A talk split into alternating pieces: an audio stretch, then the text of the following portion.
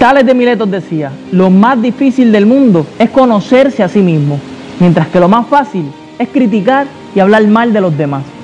Y es que cuando conoces tu valor, la opinión ajena deja de ser relevante, pero cuando no te conoces a ti mismo, le pones mucha atención a lo que otros piensen, cuando lo que otros piensan de ti no tiene por qué ser tu realidad. Todos los días alguien se pregunta, ¿qué va a pensar la gente de mí si hago tal cosa? ¿Qué va a decir la gente de mí si pienso de esta manera? Hay que entender que estas preguntas son peligrosas porque tienen la capacidad de destruir tu identidad, de destruir tus sueños, de destruir tus metas, de destruir tu progreso y por tanto tu felicidad.